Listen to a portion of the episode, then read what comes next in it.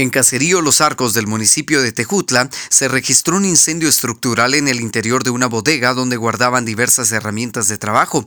Cuerpos de socorro contra incendios fueron alertados quienes después de 45 minutos lograron sofocar las llamas utilizando aproximadamente 300 galones de agua para evitar que el fuego se siguiera expandiendo a otras partes de la vivienda. El propietario del inmueble, quien no fue identificado, señaló que las pérdidas materiales se estiman en aproximadamente 70 mil quetzales.